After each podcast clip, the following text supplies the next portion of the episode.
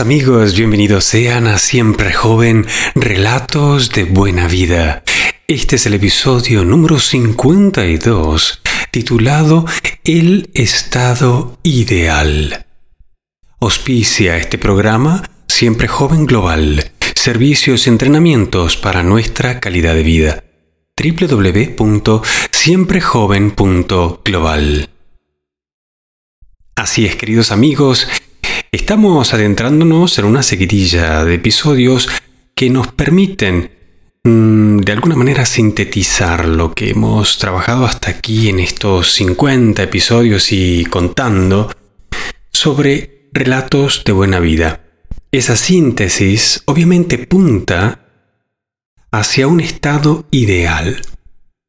Y lo que vamos a tratar de hacer es de sintetizar de una manera práctica de una manera validativa, de una manera que nos permita observarnos con un ojo que tienda a elevar nuestra calidad de vida.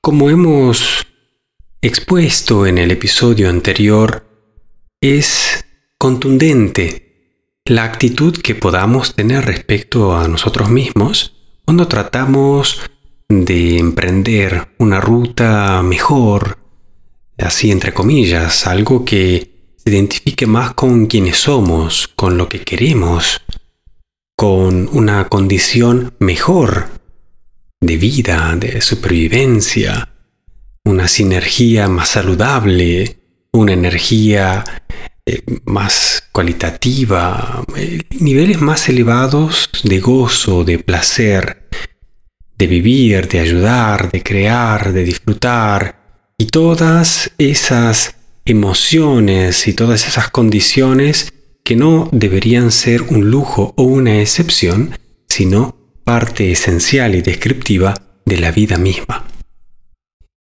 El esfuerzo, el trabajo, y todo lo que sea la dedicación necesaria para llegar hasta ahí, entonces tampoco se verían como algo no deseable, sino todo lo contrario, sería parte del placer.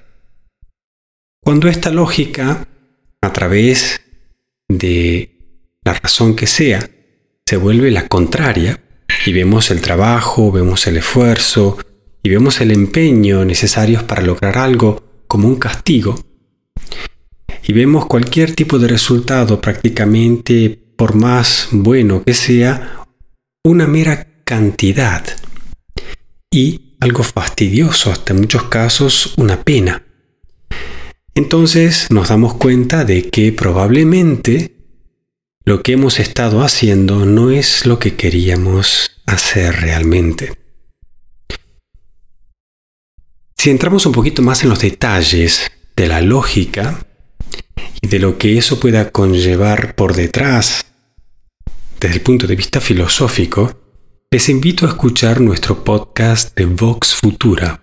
Lo encuentran en www.oskidaniel.com barra podcasting o buscando simplemente por V corta o X espacio F U T U R A Vox Futura.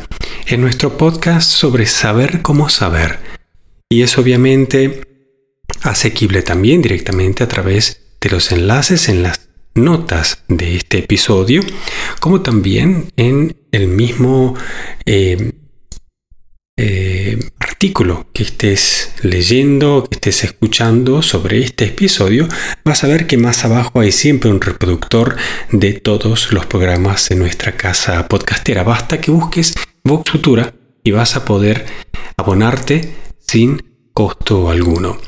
Allí hacemos una producción semanal donde nos adentramos más en la calificación del pensamiento, en cuanto a lógica, en cuanto a filosofía, en cuanto a comprender las cosas.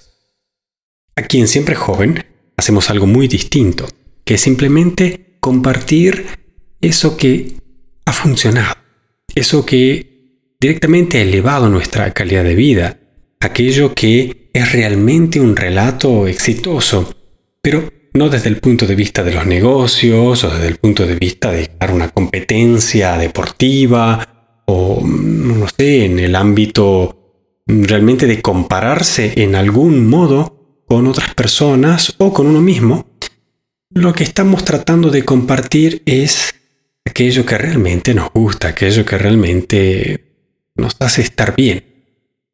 Y todo lo que viene por detrás que puede en algún momento significar algún tipo de ganancia. Pero yo creo que estar siempre jóvenes, hacer relatos de buena vida, trasciende a ganar, trasciende a triunfar. Obviamente incluye ganar, incluye triunfar, pero se trata de mucho más que eso. Como también incluye momentos de felicidad, eh, como también incluye la salud, también incluye muchas cositas. Con lo cual, para no desvariar, hemos pensado que este periodo, esta fase de episodios, quizá cuántos vemos y cuántos sean necesarios, vamos a tratar el tema del estado ideal. Es decir, en vez de hablar de dificultades y de cómo las hemos resuelto de manera exitosa, hablemos más bien de cuál sería el estado ideal y que cada uno pueda, de alguna manera, usar su propio concepto para medirse, para mejorarse, pero de todas maneras que no sea con un espíritu crítico, para que se nos baje la moral y al final nos demos cuenta de cuán lejos estamos de un estado ideal. Más bien, y haciendo uso de lo tratado en el episodio anterior, las reglas que pongamos tendrán que motivarnos a hacerlo. Tendrán que motivarnos a buscar mejores hábitos, a desarrollar mejores rutinas, a llevar a cabo una realidad que esté a la altura de lo que queremos. Y no tiene que ser una regla que nos pare, que nos haga ver cuánto no podemos hacerlo. Eso no tiene sentido. Por más lógico que parezca, si escuchan Vox Futuram van a entender que ese es un tipo de lógica que no es verdad. Pero lo dejo ahí. Eh, si te llama la atención, te invito a escuchar Vox Futura. Aquí vamos a adentrarnos directamente en el concepto práctico. Vamos a adentrarnos directamente en compartir experiencias y vamos a, mm, de alguna manera, em, trabajar un poquito más la actitud, más que el pensamiento, la actitud. Es decir, consideremos la capacidad de hacer algo como mm, la disposición a demostrar esa capacidad más allá de que uno tenga un talento innato, que uno tenga la disposición a demostrar ese talento. Esa sería la capacidad. Y ese sería también el, concepto primordial para hablar de un tema como un estado ideal. No es una escena a la que tengo que llegar si después de tanto esfuerzo cultivo tal y tal otra cosa para llegar a estar de esa manera y un día será tal y tal cosa. Más bien, hablamos de cuál es la actitud ideal que desde este mismo momento puedo desarrollar, puedo tener, puedo incluso actuar o sobreactuar como si fuera un actor, como si fuera un, dramaturgo. Yo inmediatamente me catapulto en esta actitud donde quiero demostrar una cierta habilidad, una cierta capacidad de vivir, de hacer las cosas, de pensar el mundo, de interpretar mi vida de una determinada manera e inmediatamente empezar a materializarla, inmediatamente empezar a vivirla así como sería el estado Bien, dicho y esto, vamos a, a ver un poquito más en detalle a qué nos referimos. Y antes de comenzar, querría pedirles que compartan el podcast. Esta es una muy buena ocasión para mm, charlar de lo que a uno le interesa en la vida sin entrar en puntos sensibles y conflictivos como hemos visto que se ha este, construido nuestra realidad actual a través del sueño de otras personas. Seguramente no era nuestro sueño, no era nuestro proyecto de vida, ni eh, las pandemias y sus restricciones, o las guerras y sus imposiciones, o las políticas y sus desvaríos, o la economía y su fragilidad, o la sociología y sus discriminaciones, y podemos entrar en tantos aspectos más que yo podría decir hasta incluso en las cosas lindas, podríamos disfrutar de un gran juego como es el fútbol, más vamos a encontrar más bien ideas para pelearnos, para discutir y destruir todo lo bueno que hay. Eso yo no creo que sea parte fundamental de la natura del hombre, sino más bien de la experiencia que ha tenido en ser hombre y los golpes que ha sufrido a nivel traumático de mm, entidades o de hombres que se han abusado del poder y que han hecho creer a mucha gente que son incapaces, no tienen que probar u osar a querer demostrar que sí pueden. Y obviamente, desde ese punto de vista, entonces siempre joven sería un, sería un programa muy peligroso, porque estamos convenciendo a la gente de que sí pueden tomar una actitud, demostrar una capacidad y finalmente realmente tener esa capacidad. Entonces, es una buena oportunidad usar siempre joven, compartir el podcast. Nuestro objetivo no es volvernos populares, pero sí hacer llegar a la mayor cantidad de gente este modo de ver las cosas para que puedan contarnos cómo lo hacen y para que puedan usar también lo que nosotros contamos. Y este es un buen modo también para charlar de las cosas que uno hacer, de lo lindo que uno está viviendo y de lo lindo que uno quiere vivir, obviando, pasando por las tangentes y de una manera muy inteligente permitirnos estar de acuerdo sobre lo que obviamente estamos de acuerdo, pero sin entrar en el lenguaje que ya se ha contaminado con definiciones de la realidad que obviamente son imposibles.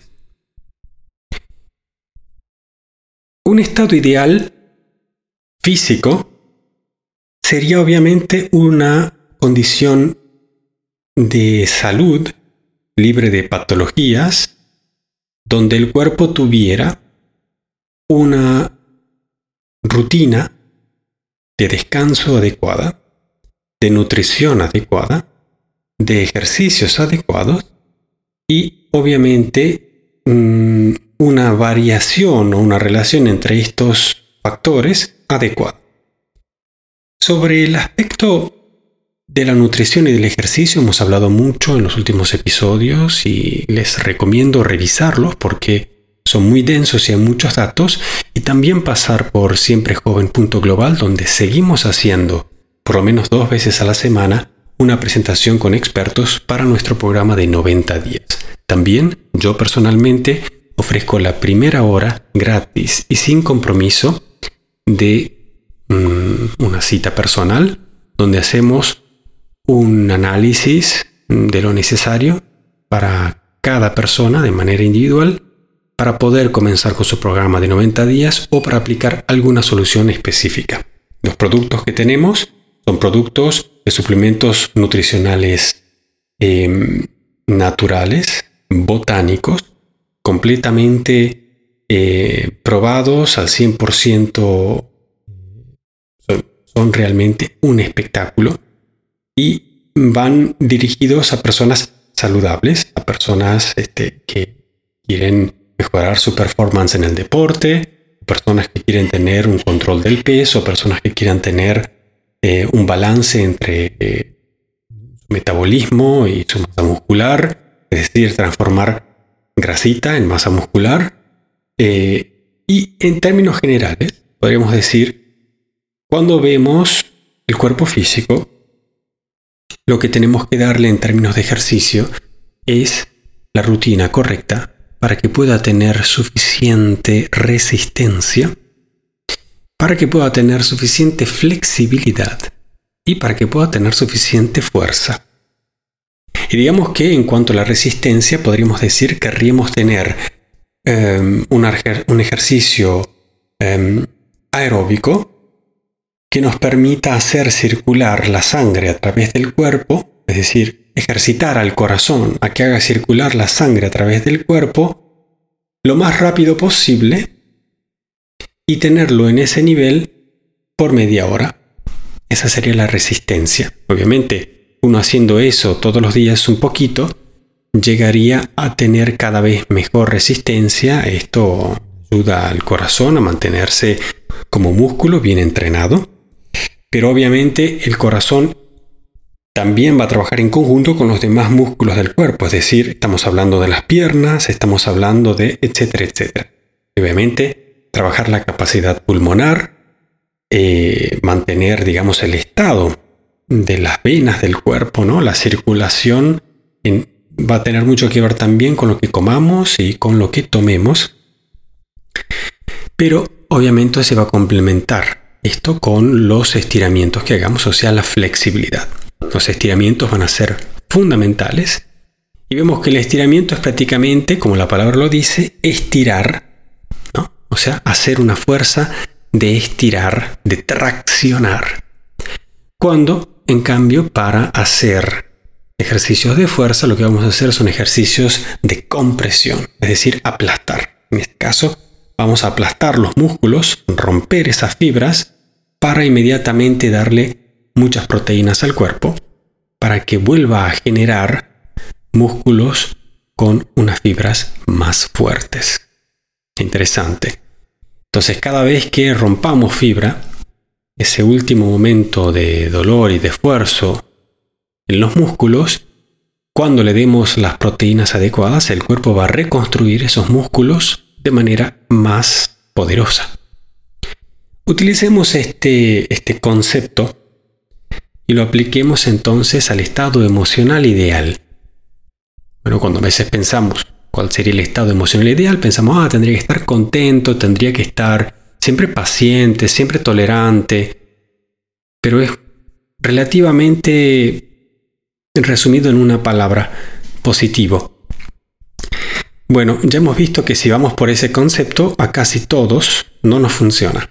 Si vamos por la idea de que el estado emocional ideal es estar positivo, terminamos casi siempre enojados. Terminamos eh, ¿verdad? Terminamos este, prácticamente frustrados, ¿no? Con mucha ansiedad o incertidumbre, porque obviamente lo que uno trata de proyectar en su vida, en las comunicaciones que tiene con los demás y en los demás incluyo a uno mismo, con las comunicaciones que tiene con uno mismo, um, parecieran no adecuarse a la realidad, si uno las toma así como positivo. Y si uno quiere ver todo desde el punto de vista positivo, cómo puedo usar el problema para, aprender o cómo puedo... Eh, de alguna manera uno termina frustrándose. Esto es algo muy actual. Yo no estoy dándole solo mi opinión, estoy de alguna manera sintetizando lo que aquí en 50 episodios hemos eh, contado, eh, hemos entrevistado, muchos han expuesto y también han enviado sus opiniones personales, sobre todo sus relatos.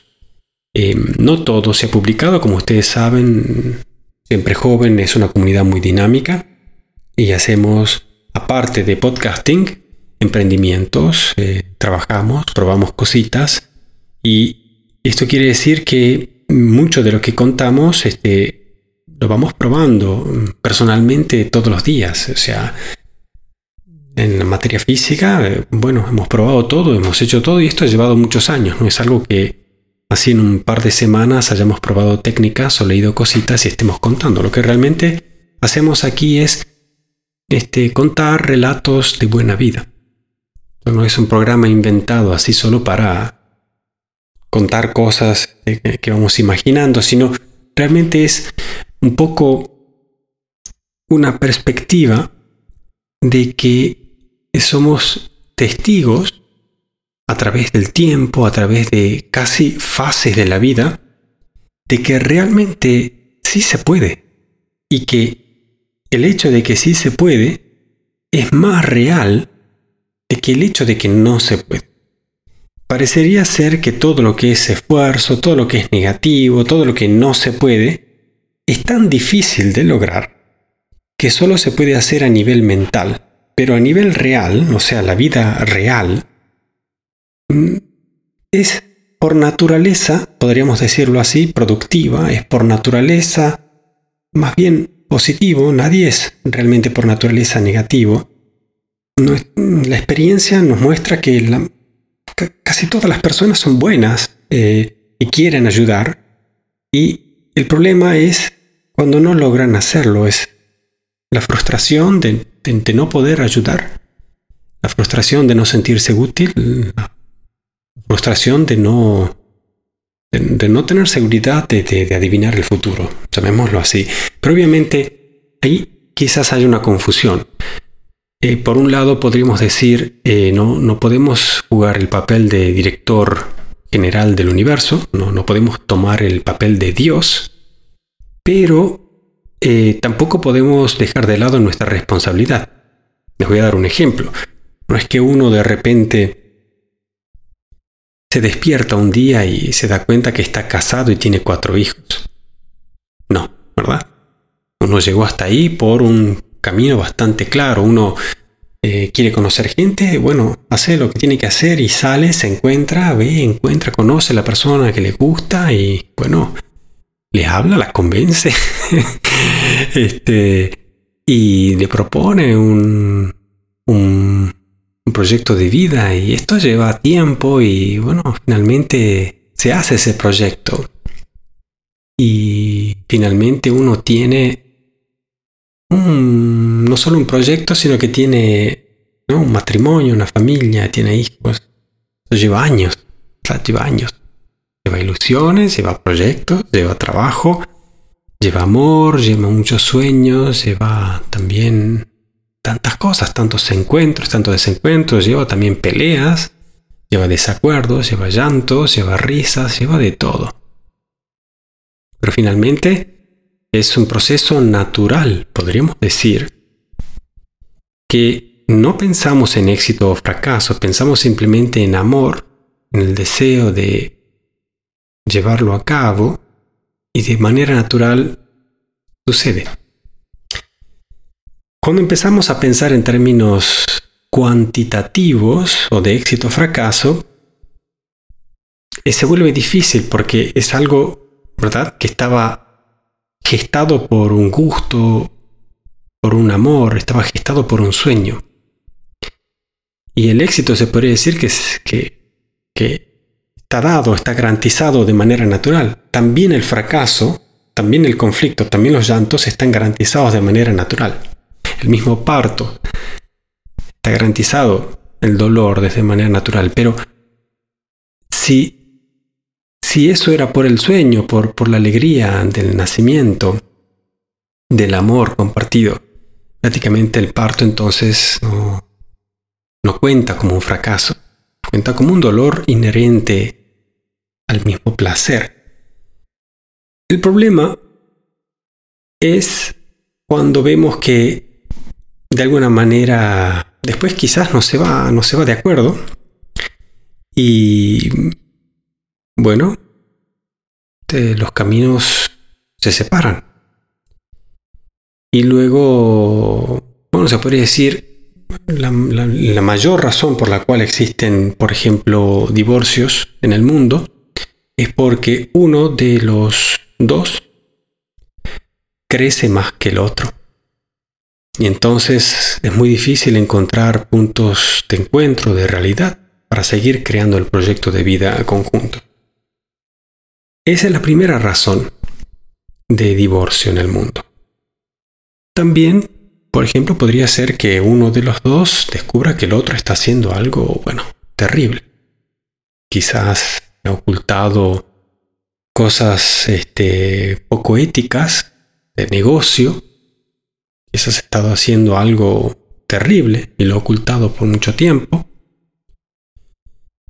Quizás ha estado durmiendo con otra persona quizás se ha vuelto violenta. Como quiera que sea, tiene que ser una realidad que para su pareja se vuelva imposible de sostener o que no pueda admitir, no pueda, no pueda vivir tranquilamente con ello, con lo cual se separan los caminos. Pero fíjense que la razón fundamental a nivel mundial es que uno de los dos crece más rápido que el otro. Luego de un periodo realmente duro, quizás de dolor, em, finalmente, bueno, se sigue con la vida y después de un tiempo se encuentran nuevos horizontes, incluso quizás nuevas parejas y el sol vuelve vuelve a salir y todo es lindo otra vez. Se podría decir que nosotros como humanidad quizás nos encontramos en ese proceso como que somos... A ver si luego ponerlo en palabras que de alguna manera permitan hacer la comparación con la pareja, con el matrimonio. Imaginémonos que nosotros como la humanidad, como humanidad, como especie, hubiéramos crecido más que nuestra pareja, que sería digamos, la sociedad que tenemos, el sistema que tenemos. El sistema sería el sistema con el cual estábamos casados, el modo de vivir, de interpretar quiénes somos y qué podemos hacer, era un sistema. Y hemos estado casados con ese sistema hasta que ahora, como humanidad, nos hemos dado cuenta que hemos crecido más que nuestro sistema, nuestro sistema no está siendo capaz de seguirnos el ritmo y esto ya no va. Se podría decir que quizás se podría arreglar, pero estamos teniendo ese problema como el problema número uno, la razón número uno de los divorcios a nivel mundial. Bueno, este es un caso parecido, pero nosotros no como individuos, sino como, como especie, nosotros como sociedad. Esto pasa en todos los países, en todo el mundo en este momento. Y obviamente eso refleja en la interpretación que podamos tener de nosotros mismos. ¿Qué significa entonces en este contexto que seamos eh, exitosos, así entre comillas, o que estemos contentos, así entre comillas, con nuestro trabajo, con nuestras relaciones? En un contexto así puede ser bastante crítico. Con lo cual, me remito al episodio anterior, la pregunta es, ¿nos capacitan o nos limitan nuestras reglas? Y si vamos a pensar en el estado ideal, no pensemos de una manera en la cual empecemos a poner estándares que quizás no nos permitan hacer nada y nos paren de seco y nos quedemos con la idea de que, uff, estoy muy lejos de un estado ideal. Bueno, yo querría rebatir esa tesis y decir hoy, no, estamos en un estado súper ideal pero estamos teniendo los problemas de un estado ideal. Con lo cual no nos distraigamos por las apariencias y comencemos a observar un poquito más. Y en ese proceso de observar, pongámonos en acción. Cada uno tendrá que hacer su propio análisis y cada uno tendrá su propio plan. Aquí es imposible hacer una generalización, pero sí podemos establecer ciertos datos estables. Hasta ahora hemos establecido bastante claramente lo que es un estado físico ideal. Obviamente, distante y muy lejano, kilómetros de patología. No hablamos de enfermedades, obvio. Obvio. Estamos hablando de mantenernos en estado perfecto de salud, pero no solo. Un estado físico ideal. Y yo diría que con lo que hoy conocemos, con lo que hoy sabemos y con lo que hemos vivido, eh, es el mínimo. Tener el conocimiento, tener un hábito y una rutina para un estado físico ideal. En el estado emocional ideal, entonces, no podemos quedarnos solo con el concepto de, entre comillas, positivo. Eso sería un falso positivo y no me refiero a los test de coronavirus. Bien. ¿Qué hacer entonces? Creo que el concepto del actor es el mejor concepto uno crea su propia emoción. Y no solo para fingirla, sino que realmente puede crear y sentirla. No necesita una razón, simplemente puede elegir la emoción que quiera y la puede crear. Y esto no se hace porque alguien llega y nos hace felices, una buena noticia nos pone contentos, nuestro equipo de fútbol ha ganado, o el político de, de turno ha dicho lo que nos quería, lo que queríamos escuchar, digámoslo así. No. Una emoción se crea por propia decisión y, por ende, una emoción se ejercita. Esto no nos han enseñado en casa, no nos han enseñado en la escuela, y si uno no ha tomado un curso de teatro, entonces nunca lo ha aprendido. ¿Cómo hacemos? Bueno, no quiero hacerles grandes discursos, esto es un tema que vamos a tratar en Siempre Joven en los próximos episodios. Les puedo adelantar que uno podría simplemente, por ejemplo, hacerlo solo delante de un espejo o juntarse con un amigo y practicarlo o en grupo o quizás si se vuelve necesario organicemos algún seminario, algún curso y mm, algunos de nosotros que tenemos experiencia con este tipo de cosas les podemos garantizar que esto sí funciona, que esto no es algo nuevo, que ha siempre existido, pero que lamentablemente no es muy conocido. Y no se trata de eh, así ayuda personal, no se trata de autoayuda, no se trata de psicología cognitiva, no se trata de coaching, no se trata de resolver problemas o patologías. Como en el estado físico estamos muy lejos de las patologías o de las enfermedades, también a nivel emocional muy lejos de las patologías o problemas psicológicos. No, en Siempre Joven estamos hablando de tener la capacidad, la voluntad de demostrar esa capacidad. Con lo cual, si vamos a decir que nos basamos en crear nuestras propias emociones, habrá que estudiar cómo y después ejercitar para. Bien, pasemos a un estado social ideal. Y aquí la cosa se vuelve ya un poquito más compleja y entramos en la primera media hora de este episodio que va a tirar para muy largo si no empezamos a simplificar, ¿verdad? Repito, por favor, compartan el podcast porque esto va a ser un modo de comunicarnos con nuestros seres queridos, con nuestros colegas, amigos, conocidos, eh, desde un punto de vista neutral. No les digo simplemente porque sea un ciudadano eh, suizo este, y vengo mm, de, de mi nación, Argentina, donde es un, digamos así, una ensalada de culturas donde la discusión incluso es parte cultural, la polémica es parte del show, bueno, aquí en Suiza es casi el contrario, la neutralidad es parte de una capacidad social, pero en momentos como los actuales, hasta incluso aquí, eh, esta gran arte, no digo de la buena educación, pero sí de un perfil social casi cultural, se ha vuelto bastante difícil. Y solo inherente a quienes con gran perspicacia han sabido realmente comprender a la base cuáles son los problemas que causan estos conflictos.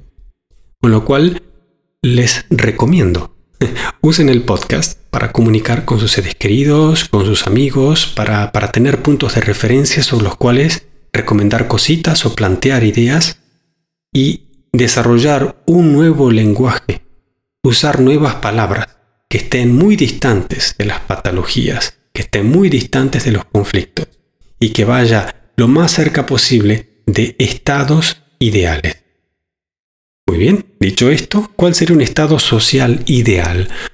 Un estado social ideal sería el resultado de que cada uno pueda crear su propia emoción y de esa manera también pueda crear una comunicación que tenga el objetivo de asegurarse de que la persona con la cual hablamos realmente comprende lo que hemos dicho. El objetivo de la comunicación tiene que ser la comunicación, no el mensaje. El objetivo del mensaje será en cada caso el objetivo particular del mensaje, pero no podemos confundir comunicación con mensaje. El mensaje es parte, es necesario, pero la comunicación en sí es la acción de comunicar y la acción de comunicar es la acción de enviar un mensaje y asegurarse de que la persona que lo está recibiendo ha comprendido exactamente eso y nada más que eso. Y obviamente, cuando uno es receptor, asegurarse de que ha comprendido lo que el otro quería decir, eso y nada más que eso. Yo podría decir que esa es una de las grandes capacidades que hoy en día faltan. A pesar de que tenemos teléfonos inteligentes, servicios de mensajería inteligente, con no sé cuántos algoritmos de conexión para tener redes de esto y de aquello, hemos terminado con una sobreabundancia de desinformación. Y yo creo que no hace falta que dé ejemplos de esto porque estamos ya sobresaturados. Con lo cual, el objetivo de la comunicación no es, no debe ser, nunca será tratar de convencer a alguien.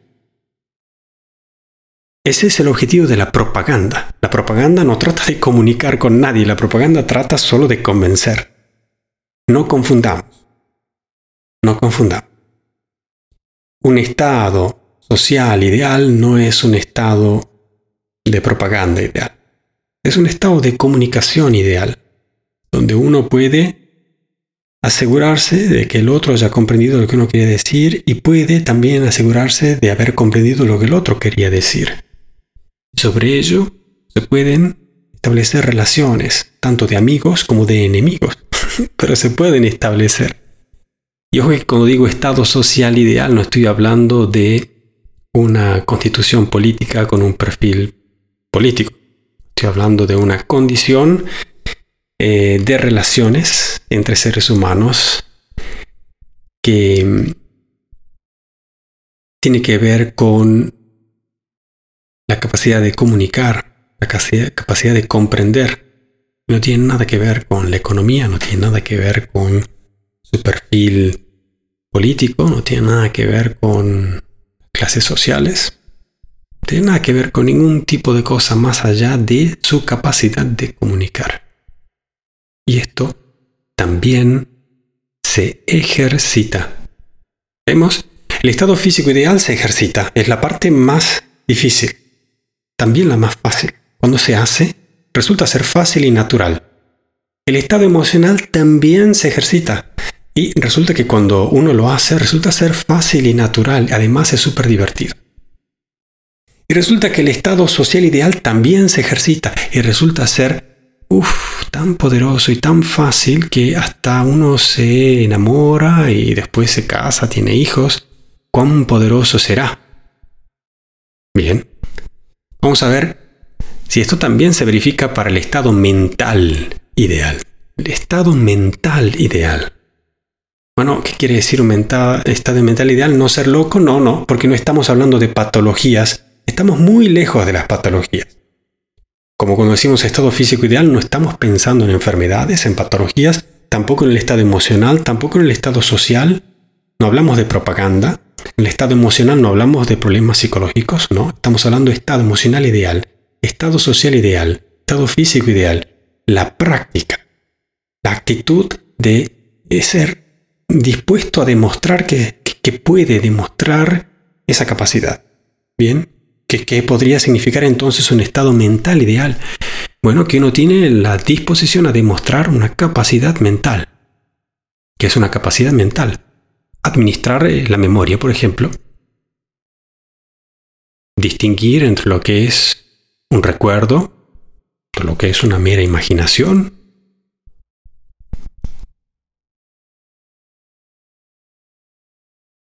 Esto podría parecer eh, muy obvio, pero cuando uno empieza realmente a hablar, a comunicar, y no simplemente a proyectar la propia mente en los demás, sino realmente a preguntarle a otro ser humano qué es lo que ve cuando cierra los ojos, qué ve. Bueno, alguien que esté en un estado mental ideal puede ver entre 5 y 8 pantallas, llamémoslo así, este, la mente es prácticamente una proyección, como si fuera un espejo de lo que nosotros hemos visto, que se ha quedado grabado. Nosotros le hemos hecho espejo a la vida, le hemos hecho espejo a lo que hemos visto, y la mente nos hace espejo a nosotros, con lo cual nosotros podemos ver en la mente aquello que hemos visto. Si quieren saber más sobre este tema, les aconsejo, una vez más, escuchar Vox Futura, nuestro podcast de saber cómo saber, especialmente las primeras 15 ediciones, primera serie sobre las definiciones mecánicas, hablamos muy en detalle sobre todos y cada uno de estos elementos de la vida. Eh, uno de ellos la mente. ¿Ok? Saber cómo saber. Esa es la actitud. Aquí en Siempre Joven vamos más bien a la la práctica, vamos más bien al, al modo en el cual encaramos este proceso, y realmente es más bien divertido, es más bien el dunque, como se dice en italiano, ¿no? Es el gerundio del haciendo. Bien, El estado mental ideal entonces sería saber distinguir. Hmm. Saber distinguir. A ver, papas no son las mismas cosas que batatas, no son las mismas cosas que las peras, son las mismas cosas que las manzanas. Sí, estamos en el campo de las frutas y las verduras, pero definitivamente no son la misma cosa y es, es fácil distinguir. Uno puede, uno puede probarlas, puede tratar de comerlas o puede tocarlas y va a distinguir las diferencias. Uno puede sentir si algo es rígido, si algo es blando, si, si algo es dulce, si es salado, si es pastoso, si es líquido uno puede ver de qué planta sale, uno puede ver también mil características. Las características de una cosa es casi infinita. Las cantidades de una cosa son finitas, pero las características son infinitas. Por ejemplo, yo podría decir, mi cuerpo es finito, nace, crece y muere. Y tiene una cantidad de células finitas. Tiene una cantidad exacta de células. Puedo crear más, algunas van a morir, pero son siempre una cantidad exacta.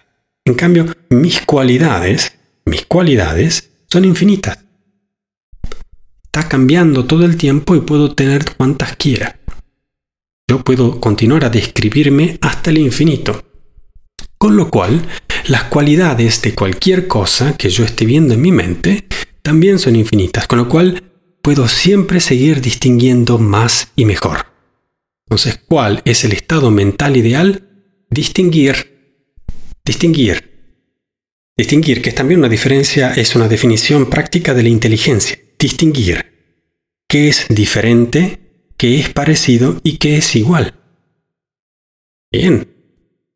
Una papa es parecida a una batata. Además, son verduras, podremos decir así entre comillas, pero una es distinta de la otra o es parecida en tal cosa. Eso es un estado mental ideal. ¿Ah? Por lo cual si yo estoy viendo, no sé, que ha salido el sol, estoy viendo que tengo un cuerpo, estoy viendo que son las 7 de la mañana, estoy viendo que puedo levantarme, estoy viendo que, estoy viendo que. Otra cosa es si estoy viendo recuerdos, otra cosa es estoy viendo imaginaciones, estoy viendo imaginaciones estoy inventando pensamientos, que es un modo de imaginar a veces de una manera creativa, impulsiva o compulsiva, y ya estaríamos entrando en patologías. Pero obviamente hay muchas de estas cosas que corresponden al día a día, ¿verdad? La ansiedad, la incertidumbre, cierto miedo, a veces el pánico, uno se queda tac helado. Bien, eso tiene que ver también con una con la complejidad que hay entre el estado físico, el estado emocional, el estado social y finalmente el estado mental. Si somos capaces de crear nuestra propia emoción, si somos capaces realmente de comunicar, si tenemos el físico en estado ideal, les aseguro que es bastante fácil controlar la mente y distinguir lo que uno está viendo en el universo físico y también en la propia mente sobre esto, vamos a volver. ¿eh? Vamos a volver y no quiero alargar mucho. Este es un episodio que ya es mucho más largo de lo normal, pero es una muy buena introducción a lo que vamos a tratar en estos episodios siguientes. Bien, nos queda por último el estado espiritual ideal. Y esto obviamente, más allá de la creencia que uno tenga, por estado espiritual entendemos nosotros, no la mente, o sea, no las pantallas que vemos, sobre las cuales proyectamos nuestros recuerdos o nuestros pensamientos en general, imaginación, que sea, la copia del universo físico que podemos ver cerrando los ojos o hasta incluso con los ojos abiertos, que podemos ver en esas pantallas, que podemos mover también alrededor, acercarlas o alejarlas de nuestra cabeza, nuestro cuerpo. Podemos hacer un montón de cosas interesantes con la mente. En ese sentido, les repito, escuchen Vox Futura si les interesa, donde realmente a nivel pura y estrictamente mecánico describimos saber cómo saber. El estado espiritual, por contraparte, se refiere a nosotros que somos quienes vemos. No hablamos de la mente, que sería una cosa que tenemos, no sería nuestro cuerpo, que sería una cosa que tenemos, sino el estado espiritual se refiere al estado de nosotros, nosotros como punto de vista, nosotros que vemos, nosotros que, que somos nosotros, cada uno de nosotros, que no es nuestro cuerpo, que no es nuestra mente, tampoco es nuestra vida, tampoco es las cosas que vemos, ni tampoco las cosas que tenemos, es simplemente quienes somos. Nosotros no somos un cuerpo, no somos una mente, no somos las cosas que vemos ni las cosas que tenemos. Nosotros somos quienes vemos. Y a los fines prácticos de un estado ideal, podríamos decir, es cómo vemos. El estado mental ideal es distinguir cómo distinguimos, y eso se puede ejercitar. Y también el estado espiritual ideal es cómo vemos, y eso también se puede ejercitar. Y si el estado mental ideal se ejercita ejercitándose a distinguir siempre más y mejor, el estado espiritual ideal también tiene que ver con ver siempre más y mejor. Simplemente ver más y mejor. Obviamente no es un ejercicio de los ojos, aunque pueda comenzar con los ojos. Por ejemplo, les doy eh, un secreto de un millón de dólares. Yo como artista, como arquitecto, una de las primeras cosas que hago todos los días antes de empezar a dibujar es ver mi estudio, mi mesa de trabajo, mi lugar, y lo veo y lo toco. Toco todas las cosas. Toco mi escritorio, toco la silla, toco, toco la computadora, toco toco libros, toco mis lápices, toco, toco los elementos con los cuales trabajo, los toco con las dos manos, o a veces los toco solo con un dedo, los toco y los dejo, los toco y los dejo, toco, me muevo, toco, organizo, lo limpio un poquito, lo toco, lo arreglo, lo toco, lo toco, y quizás lo haga por 5, lo haga por 10 minutos, y hasta que llega un momento donde es completamente en tiempo presente, de pronto me gusta otra vez el escritorio, lo siento real, me gusta, lo sé porque lo he elegido, me siento cómodo, es la altura perfecta para, para mi cuerpo. Me siento otra vez que veo bien el papel que es del tipo que yo he elegido para mostrar mis pensamientos, mis proyectos, el tipo de lápiz que uso y los elementos de trabajo, sí, sí, son los correctos. Y además, cuánto me siento a gusto en este cuerpo y a la distancia de estos elementos que son el fruto de mi elaborada profesión de muchos años. Bien, yo creo que 5 o 10 minutos para llegar a ese momento está muy bien, ¿no? Y ven que lo que he hecho es ponerme en una óptica antes de empezar a trabajar. Eso es un estado espiritual. ¿Y cuál ha sido el método? Simplemente tocar las cosas. No es, no es complicado. O sea, sí se pueden usar los ojos, sí se puede usar el cuerpo para tocar, o se podría usar los ojos simplemente para ver esos elementos y verlos y verlos y verlos y ver todos los detalles hasta que uno se siente en la óptica correcta. Eso podría ser un primer ejercicio, pero también, eh, también ver sin los ojos. Y esta es una cuestión un poquito más abstracta, pero, una vez más, no es para pensar, es para ejercitarse. Uno se ejercita a ver. Uno se ejercita a tomar puntos de vista y uno estudia para aprender puntos de vista y ejercitarlos. Y esto quizás también sea el título de algún seminario, de algún curso que hagamos. ¿Quién sabe cómo lo organicemos? Pero yo estoy viendo acá el fruto de algo que puede ser muy práctico, puede ser muy bueno, puede ser realmente útil en este momento. Y así les pido realmente y les recomiendo, porque esto va más allá de lo que yo puedo imaginarme que, digamos, que yo pueda querer.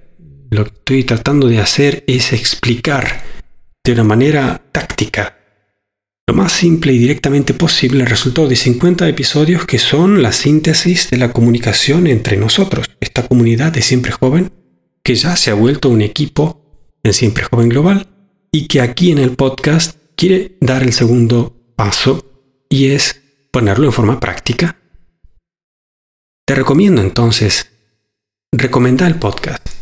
Pasa este episodio a, las personas que creas que, que vayan a necesitar quizás repensar la vida desde un punto de vista de estados ideales y que a partir de los episodios que vayamos a este, plantear ahora puedan beneficiarse de, esa información, puedan beneficiarse también de una óptica desde la cual eh, ustedes puedan repensar la relación y no caigan en la tentación de discutir temas candentes que son agujeros negros espaciales que se tragan en la vorágine de la irracionalidad y se llevan la vida.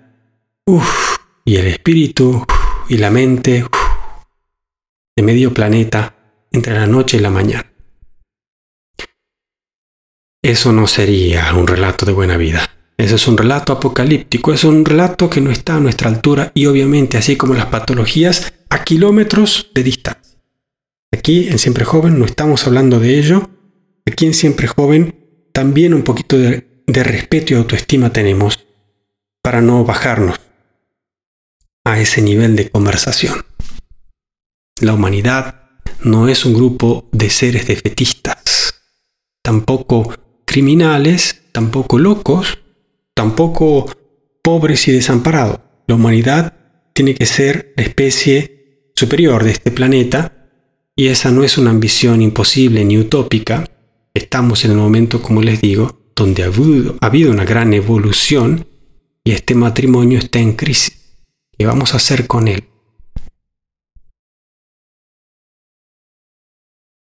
Concluyo, ya entrando en el minuto 50 y contando, vamos a cerrar un episodio importantísimo de Siempre Joven y creo que esto pone el pie en el acelerador.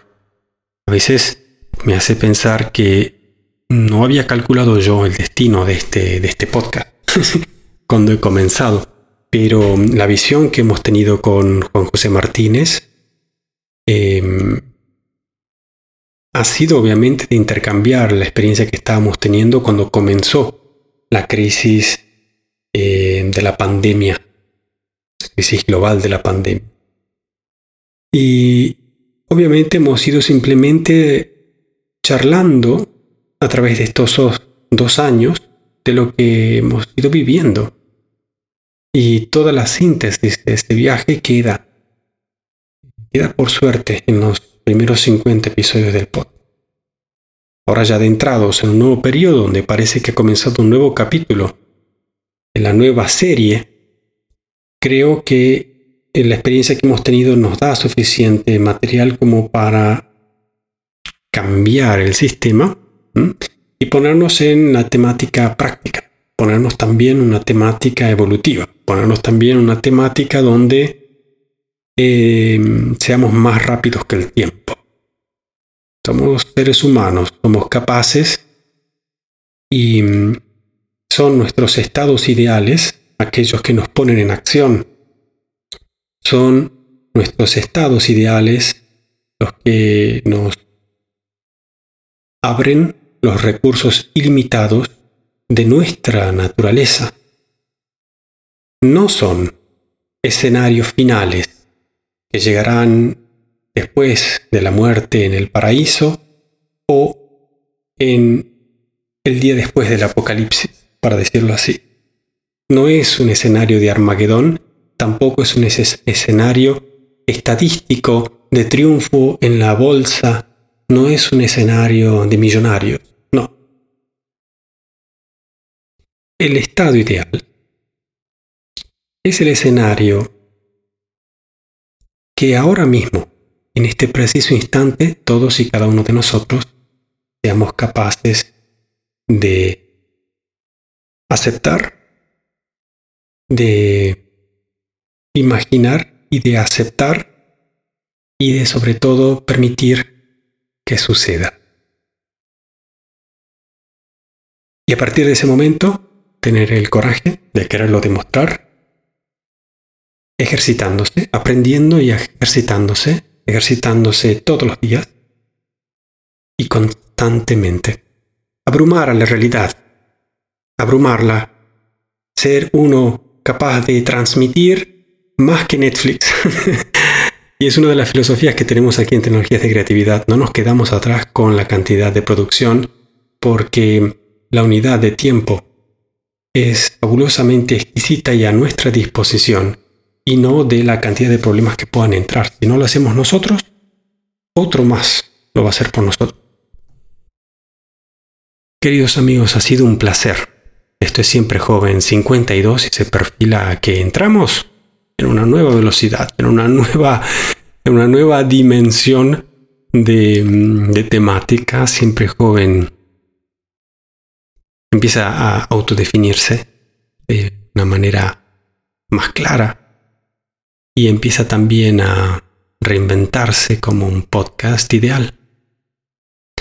Déjanos una recomendación en iTunes, en Apple Podcast, una review, unas estrellas. No te olvides de compartirlo. Te recomiendo pasarlo y establecer, empezar a establecer tus estados ideales. Un gran abrazo hasta la próxima. Chao, chao.